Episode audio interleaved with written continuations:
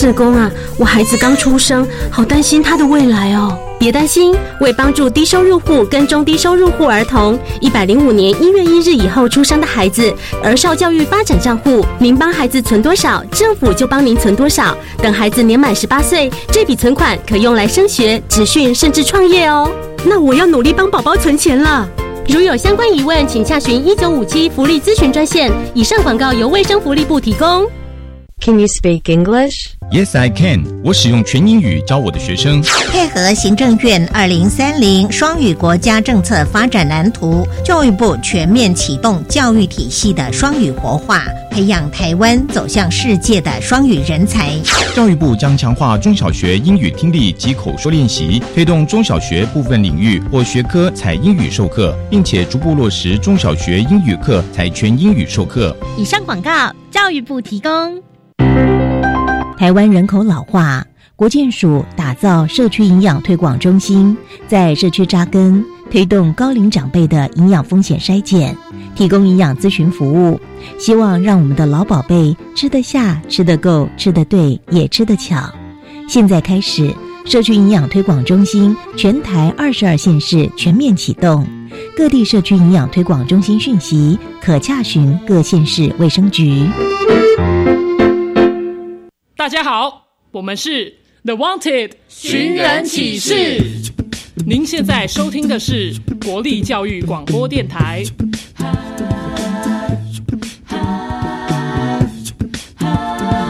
就爱教育电台。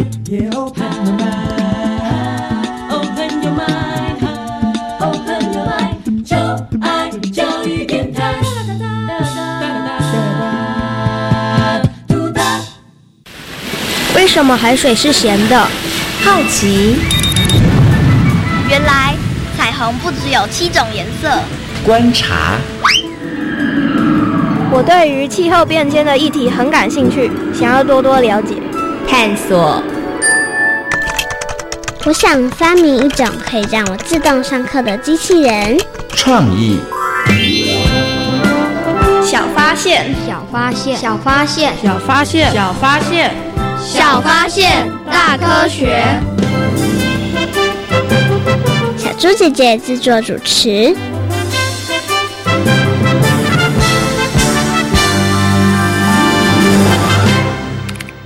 养宠物的人越来越多，许多饲主更爱带着犬猫到处游玩。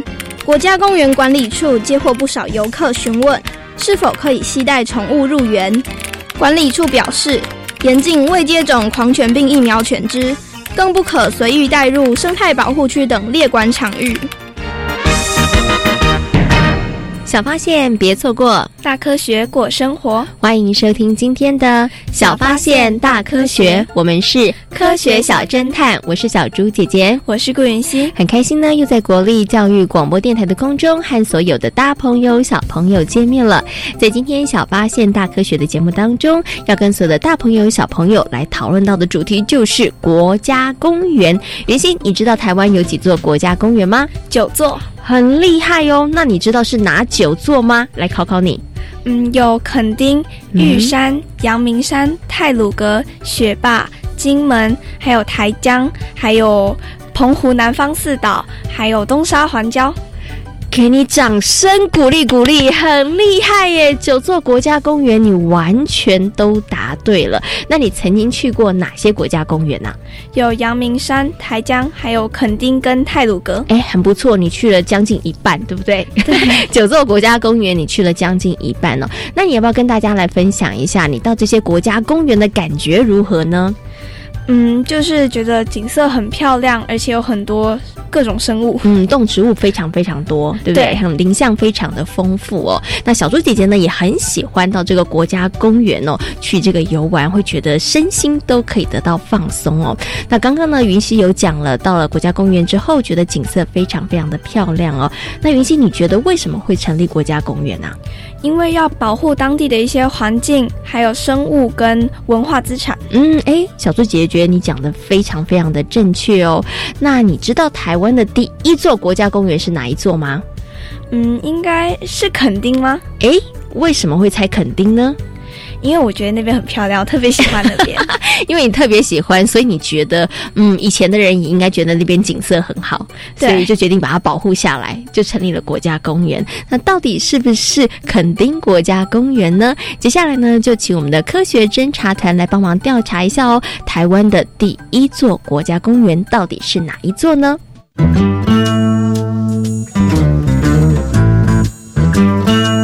有问题我调查，追答案一级棒！科学侦察团。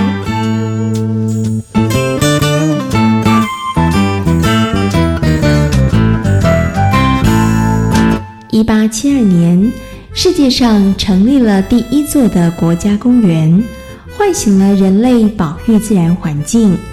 而人口稠密的台湾，拥有许多得天独厚的自然资源。为了不让自然资源在文明的进步中流逝，所以从一九七七年开始，政府陆续成立了垦丁、玉山、阳明山、太鲁阁、雪霸、金门等九座国家公园。这些国家公园除了是民众休闲观光的好去处，也是自然资源的保育大伞。小朋友，你们知道台湾的第一座国家公园是哪一座吗？答案是垦丁国家公园。垦丁除了是一个休闲度假的好去处之外，在垦丁还蕴含了许多珍贵丰富的自然资源哦。哇，每到假日的时候，垦丁总是人山人海。当然喽。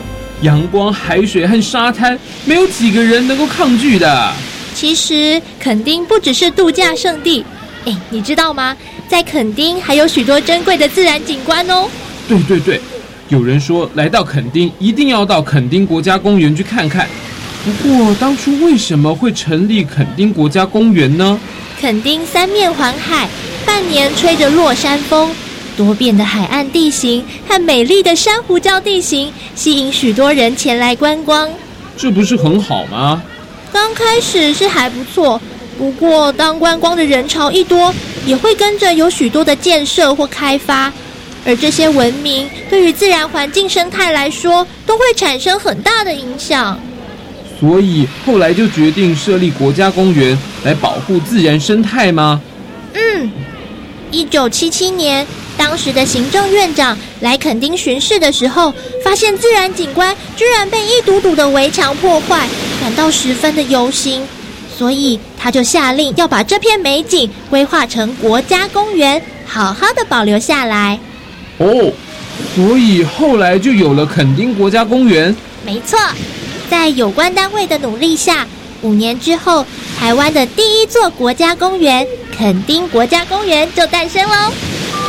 垦丁国家公园是台湾唯一拥有海岸线的国家公园，而珊瑚礁更可说是垦丁国家公园的主角，因为它不仅在海面下形成了美丽的海底世界，连在陆地上，它也造就了许多丰富的自然生态景观哦。好可惜哦，你没看到海底那些漂亮的珊瑚礁吗？没办法，谁叫我是旱鸭子呢？虽然啊没机会看到海面下美丽的海底世界，不过在陆地上也有许多值得好好观赏的景观呢。哦，真的吗？为什么啊？百年来啊，由于地壳运动作用的缘故，所以垦丁沿岸的珊瑚礁不停地被板块挤压，渐渐地露出了海面，而形成了陆地。什么？海底下的珊瑚礁变成陆地，这也太神奇了吧！因为啊板块挤压的缘故，所以有越来越多的珊瑚礁露出来了，而且啊离海面越来越远。这些珊瑚礁啊后来就变成了海岸林和热带森林，也孕育了一些奇特的自然景观哦。哇，真是太有趣了！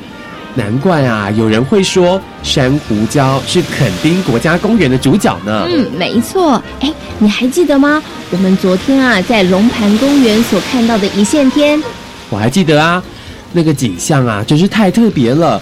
由上往下看是裂缝，不过由下往上看却是一线天的景象。哎，其实啊，龙盘公园的大裂缝就是珊瑚礁岩被水溶蚀慢慢形成的。垦丁独特的高山湖地形，形成了海岸林和热带森林，从海底到山林，孕育出许多丰富的自然生态。不仅游客喜欢前往观赏，连南迁的候鸟也选择这里落脚呢。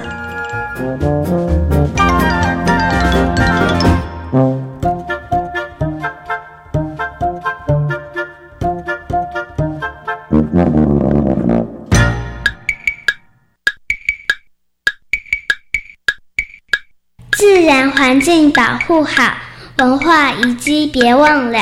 寓教于乐任务高，国家公园很重要啊，很重要。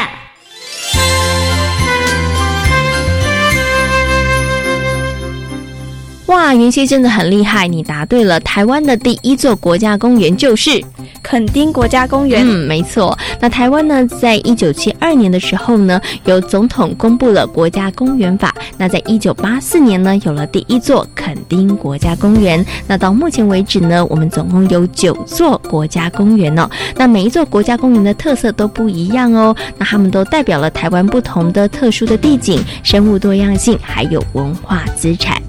小猪姐姐，我有一个问题。嗯，云溪，你有什么样的问题呢？国家公园设立的目的就是要保护啊，但是又开放民众可以进去里面玩，这样是不是有一点矛盾啊？哎，好像有一点呢，因为呢，有人进去的地方就可能会被破坏，对不对？对啊。哎，那为什么国家公园设立之后又开放民众进去玩呢？嗯，我也觉得这个真的是有一点点怪怪的哦。那我们接下来呢，在今天的科学库答案当中呢，就为大家邀请到了新北市环境教育辅导团的老师小虎哥哥呢，来为我们解答一下哦。同时呢，也来告诉大家哦，到底进入国家公园去玩有什么要注意你的事情哦。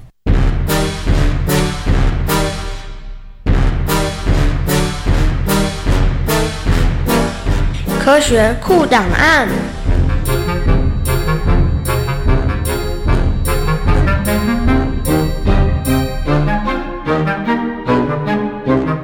来呢，在我们节目当中要进行的单元是科学库档案。今天的科学库档案呢，要跟大家好好来讨论有关于国家公园的问题。那同样的，为大家邀请到了新北市环境教育辅导团的小虎哥哥呢，来到节目当中，跟所有的大朋友、小朋友进行讨论。Hello，小虎哥哥，你好。小猪姐姐好，大朋友、小朋友大家好。小虎哥哥，你有去过国家公园吗？有啊，国家公园我们也还蛮常去的。嗯，那现在台湾有九座国家公园嘛？请问一下，小虎哥哥，你去过几座国家公园？我去过七座哦。哇，好厉害哦！小猪姐姐只去过四座。哇，小虎哥哥跑过好多国家公园哦。那有一些国家公园其实风景非常的漂亮，那有一些呢是有一些人文的特色哦。但是呢，可能很多的大朋友跟小朋友不太知道，就是为什么我们的政府要设立国家公园呢？是不是为了保护这些地区啊？对啊，其实设立国家公园，我们主要的目的，它就是保护这些特有的地质风景、自然生态、野生动植物，还有一些人文的史迹。嗯哼。可是，其实国家公园它并不是最严格的保留区。嗯。因为你想想看，我们是不是平常去阳明山也好，或是去玉山也好，塔塔加，嗯哼，我们就开车上去，就这样子。嗯。然后我们可以有油气的功能，对不对？嗯。那它并没有限制你。嗯。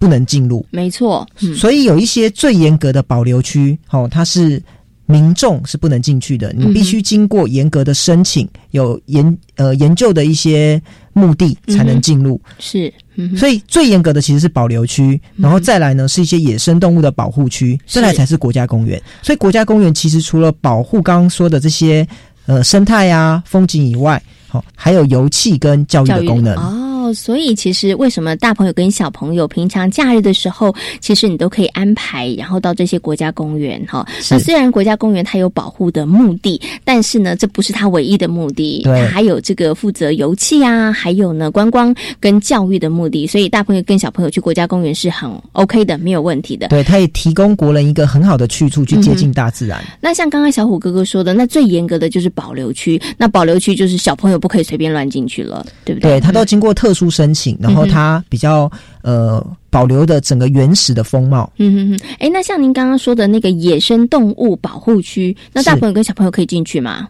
哦，这也是不行的。不过保护区其实还有所谓的野生动物保留区，还有一些是一般保留区，所以其实它有很多不一样的区分。嗯，但我们只要知道国家公园它其实不是最严格的地方。嗯，对。OK OK，当然如果大家有看到这个保留区或是保护区的牌子，你当然就不要随便闯进去了。通常那个都会围起来了，所以不用担心。想进去也进去不了，就是了。哦，好。那现在呢？目前呢，其实在台湾有九座的国家公园哦。那到底要什么样的条件才能够被设为国家公园呢？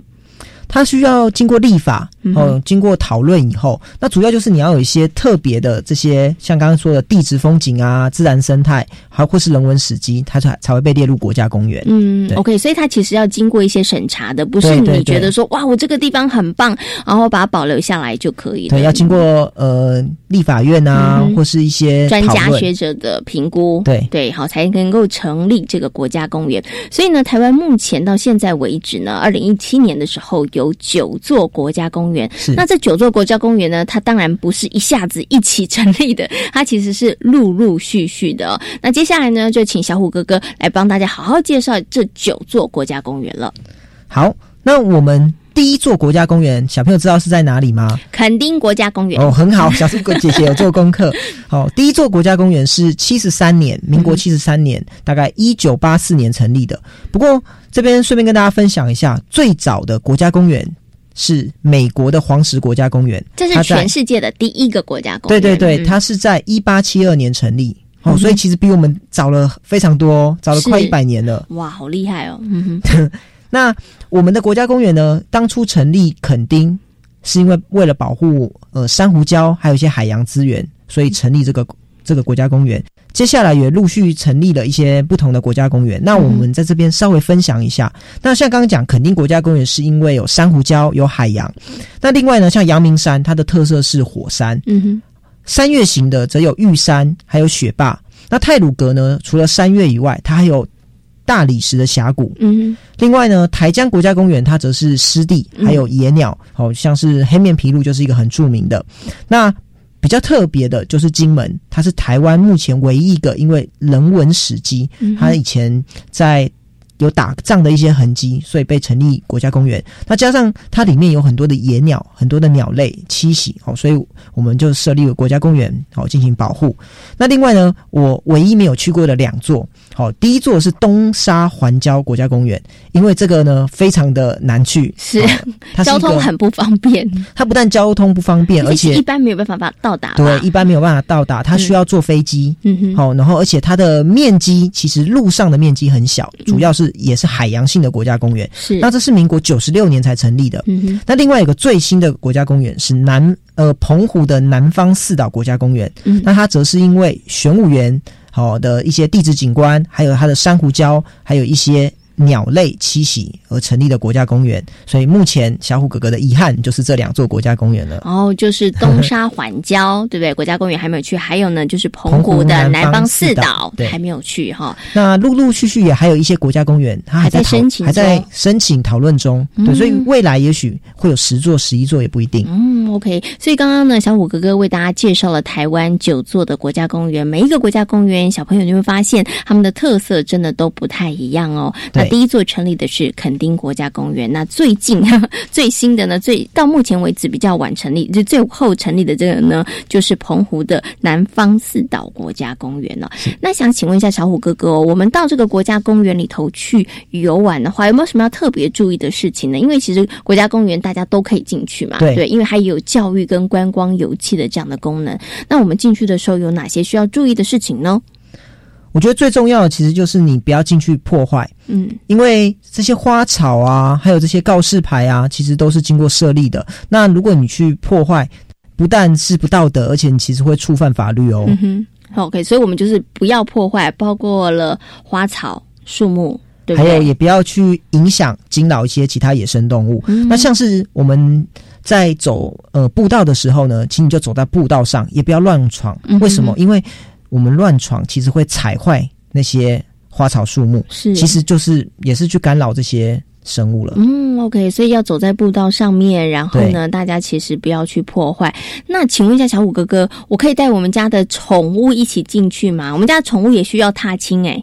嗯，这是不行的。我建议可能还是要到一般公园，因为国家公园呢里面有很多鸟类或是其他小昆虫或是一些生物。那这些动物呢，尤其是猫或狗，其实会去惊扰它们，哦，甚至有时候可能会伤害它们，在不知不觉中。哦，所以宠物呢，哦，就是不能进入国家公园的。嗯，OK，所以是宠物。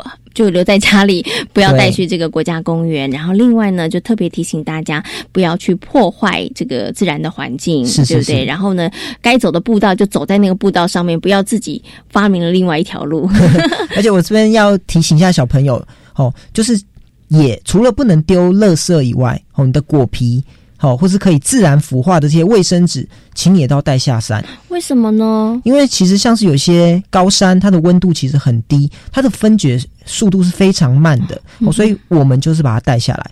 而且你想想看，如果是你丢一些果皮或是卫生纸在那边，那下个游客来拍照的时候，是不是就觉得很不好看呢？嗯嗯，而且也会对环境造成一些这个污染啦，对不对？哈哦，所以呢。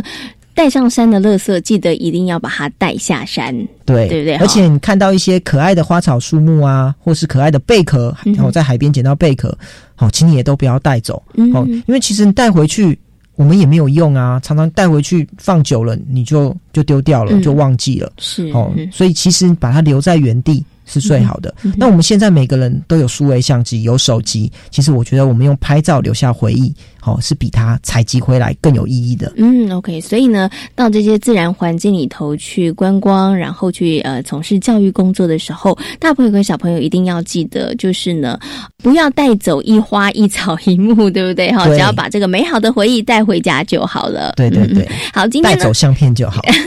好，今天呢为大家介绍的呢就是国家公园，也非常谢谢小虎哥哥在空中跟大家进行非常精彩的讨论，谢谢小虎哥哥，谢谢大家。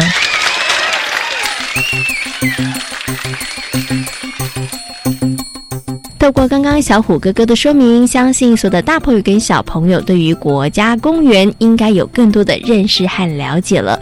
国家公园设立的目的呢，是为了要保护一些特殊的地景，还有呢一些生物、动植物以及文化资产呢。除此之外呢，国家公园还有一个很重要的目的，就是推广教育哦。所以呢，其实国家公园也非常非常欢迎大家可以进入到国家公园当中来认识这些自然生态这些。人人文古迹有，但是要进入国家公园，有一些事情一定要特别的小心跟注意。云溪，你知道小心注意哪些事情吗？不要随意破坏环境，还有禁止进入的地方就不要随便闯入，而且。不要带自己的宠物进去，嗯，这也是不好的。另外呢，也不要这个乱攀折花木，这些都是不当的行为哦。那只有每一个人呢，都能够好好的爱护这些自然环境，他们才能够永续的被这个保留下去哦。那除了刚刚云溪讲到的这些之外呢，那么进入到国家公园，我们还要再注意哪一些事情呢？在今天的科学生活 Follow Me 的单元当中，就要跟大家来谈谈无痕运动。云溪，你有没有听过无痕运动？没有，没有痕迹的运动。嗯，就是不要随意破坏环境吗？嗯，是这个意思吗？不要留下痕迹，不要留下踪迹喽。哎，那到底是不是呢？接下来就听听今天的科学生活，Follow me，大家就知道了。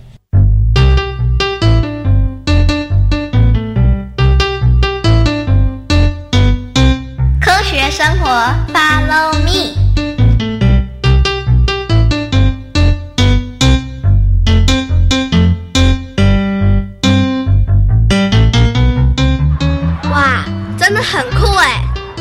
陈美美，你在看什么？啊，这是王超明从海边带回来的石头和贝壳，很特别哦。我昨天可是花了很久的时间才捡回这些宝贝的。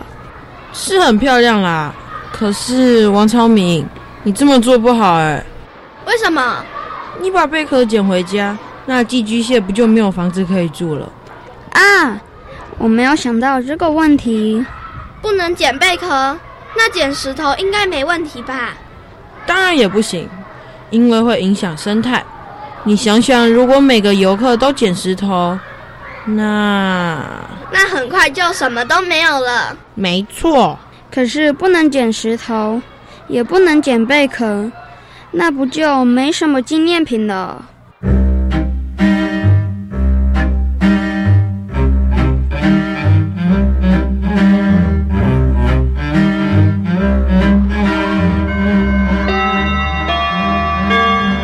报准备好了，相机没问题，手机 no problem。那我们出发吧。等等，许芳林、张政伟，你们两个要去哪里？我们要去隔壁班宣导无痕运动。无痕运动，那是什么？是一种去疤药膏吗？嚯，陈美美，你真的很有想象力耶！无痕运动和去疤药膏一点关系都没有，好吗？那无痕运动是什么？简单来说，就是不要因为旅游而对自然环境生态造成任何影响。我懂了，就是不要乱攀折花木，乱捡石头、贝壳，不乱丢垃圾，对不对？嗯，你算答对了百分之五十。什么？只有百分之五十？那还要做哪些事？该不会是不要旅游吧？王超明，无痕运动不是要大家不旅游，而是希望人们能够悄悄的走过，不留下任何痕迹。林老师，不是不乱丢垃圾，不带走森林的一草一木就好了吗？那只算做到了基本要求。进入自然环境前，要事先收集好当地相关资讯。另外，走在已经规划好的步道和露营区，避免破坏其他植物和地表。张政委说的很正确哦。另外，进入树林还要准备好望远镜，因为自然环境是各种生物的家，我们应该尊重，同时尽量不影响到他们的生活与习惯。所以也不应该喂食。没错，最好也不要在山上生火烹煮食物，因为用火的疏忽往往会危及到许多自然环境。我现在知道要怎么执行无痕运动了。怎么做？尽量让自己变成透明人就对了。没错。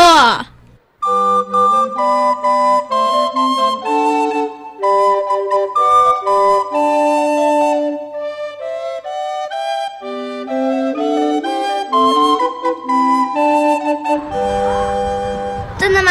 快让我看一看。没问题，这次登山的纪念品真的超酷的。王超明，你是不是做了不该做的事？哦，我现在可是无痕运动的执行者，不该做的事我绝对不会做。那你的纪念品是？喏，自拍自制的纪念影片及游记小心得，这样的纪念品还不错吧？既特别又有意义。这个点子很不错耶，下回我们也应该这么做。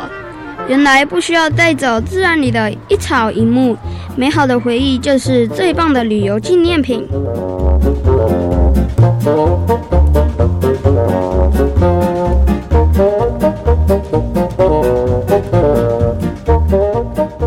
在今天小发现大科学的节目当中，跟所有的大朋友、小朋友讨论到的主题就是国家公园。嗯，为什么我们要设立国家公园呢？要保护当地的环境、动植物，还有一些文化资产。嗯，没错，这是非常重要的事情哦。那台湾目前有几座国家公园呢？九座。嗯，那台湾成立的第一座国家公园是垦丁国家公园。嗯，那其实国家公园呢，除了有保护的目的之外呢，也有这个推广教育的一些想法跟理念哦。所以呢，国家公园也是很欢迎所有的大朋友跟小朋友可以进入去游玩的。但是大家如果要进入到国家公园去游玩，需要特别注意一些事情哦。我们要注意哪些事情呢？不要随意破坏环境，而且不要带自己的宠物进去。而且来的时候悄悄的来，走的时候也就不要带走任何一样东西。嗯，没错，把这些自然美丽的风景留在你的脑海当中就可以了。千万不要带纪念品回家哦，不要破坏大自然的环境，这是非常非常重要的事情哦。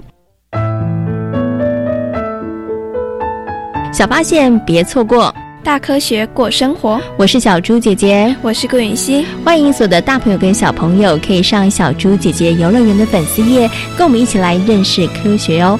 感谢大朋友小朋友今天的收听，我们下回同一时间空中再会，拜拜。